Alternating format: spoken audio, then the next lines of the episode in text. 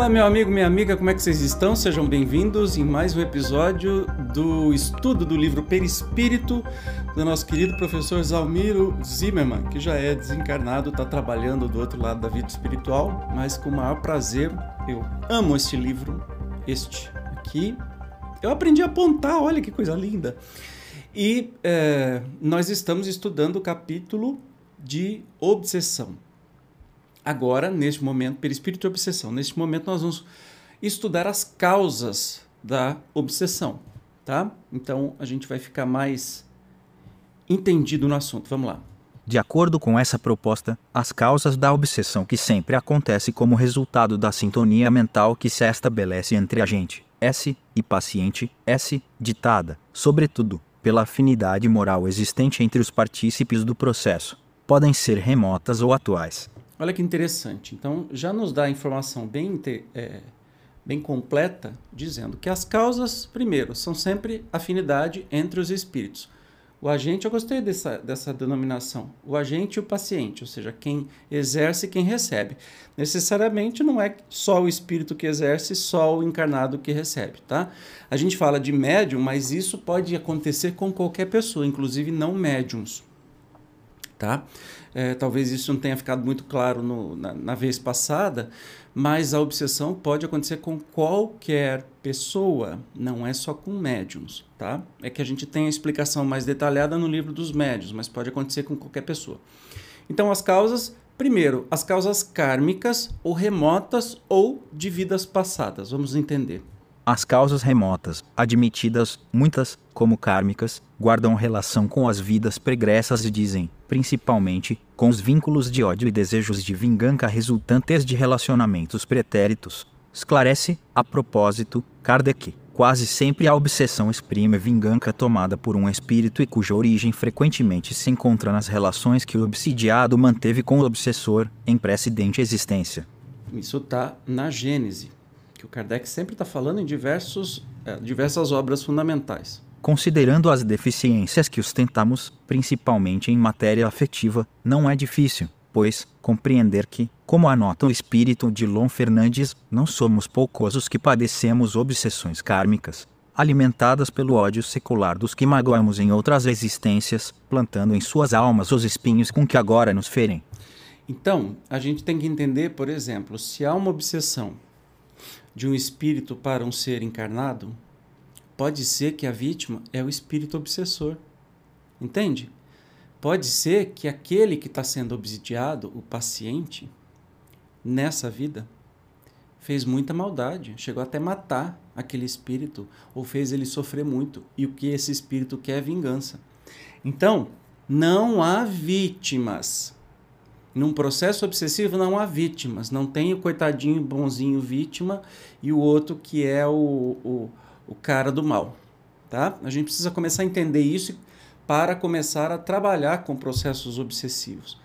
Olhar para o espírito obsessor como um sofredor, um irmão, uma irmã infeliz e sofredor antes de mais nada que precisa mais do que tudo de muito, muito, muito amor. Ele não é aquele capeta que uma fórmula mágica, um crucifixo na testa e uma água benta vai jogar ele de volta para o inferno. Não! Aliás, não se trata espírito assim.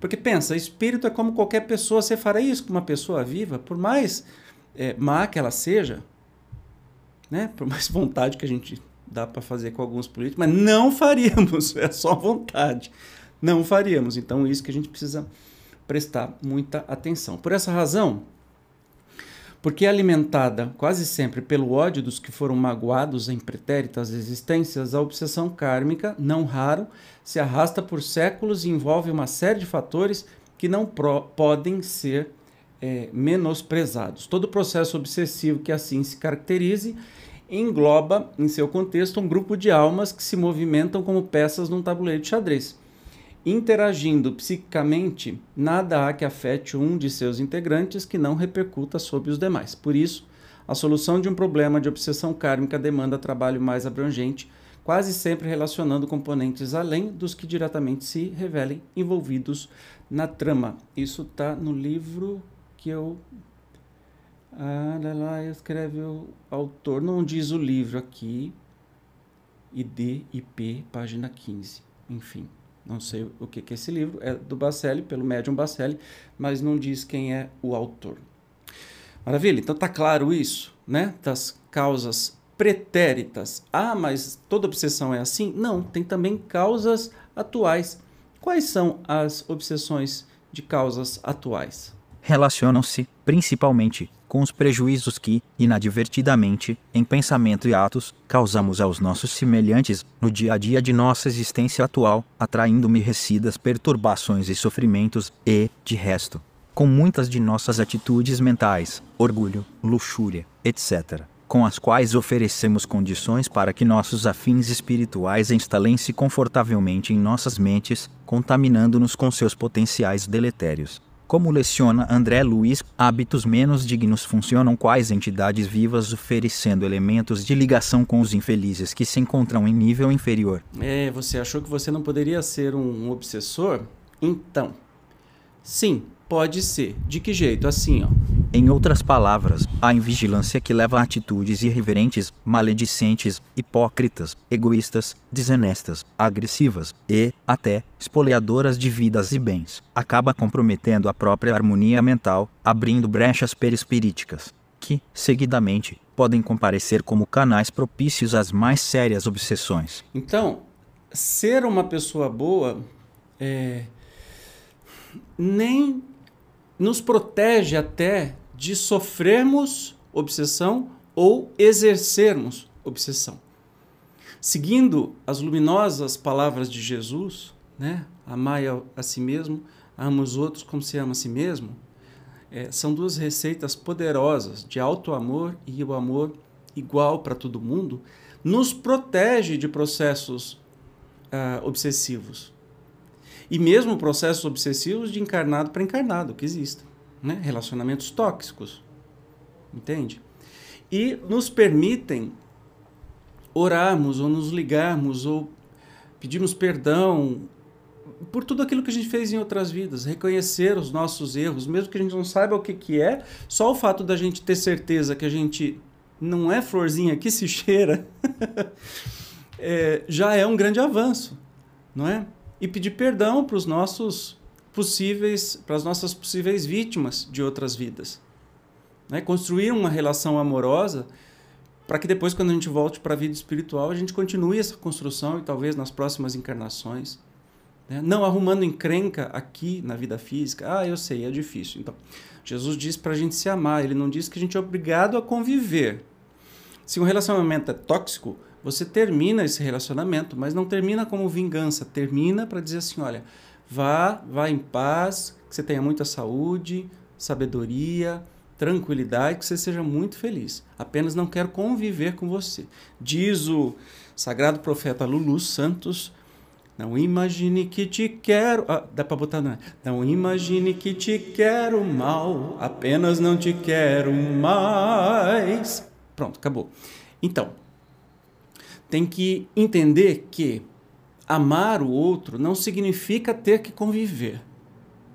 Se um relacionamento está sendo tóxico, né? Nós estamos falando aqui de pessoa a pessoa porque é mais fácil de entender, mas com o espírito é mais ou menos a mesma coisa. Se está tóxico e você chegou a essa conclusão, o que, que você acha que vai ser melhor para você e para a pessoa? Continuar brigando e cavando mais fundo as diferenças que vocês têm e abrindo coisas mais graves, até é, agressão física, outras coisas piores, que podem chegar até um, um exagero de, de assassinato, ou parar o relacionamento tóxico e cada um segue o seu caminho em paz, sem vingança, sem prejudicar um ao outro. Então é assim que a gente é, e aí de coração desejar todo o amor mundo, do mundo para essa pessoa e olhá-la como uma oportunidade de aprendizado. Então, no mundo espiritual e como a gente trata os obsessores, é mais ou menos por aí, entende? Lembre-se, você não sabe quem é a vítima, não tem vítima. Pode ser que hoje você está sendo a vítima, mas ontem você foi o agressor, a agressora. E que antes de antes você foi a vítima de novo, e que antes de antes de antes você foi o agressor. E se essa roda de vingança continuar, não tem fim. E a única cura para isso é o amor. Isso vai acabar com o seu perispírito. Nós vamos depois estudar né, o que isso afeta o nosso corpo espiritual. E afeta barbaridade. Tá bom? Por hoje é só. No próximo nós vamos ver as formas de ocorrência. Como é que acontecem é, a obsessão. De encarnado para desencarnado, etc e tal. Tá bom? Como sempre, eu te espero. Até lá. Tchau.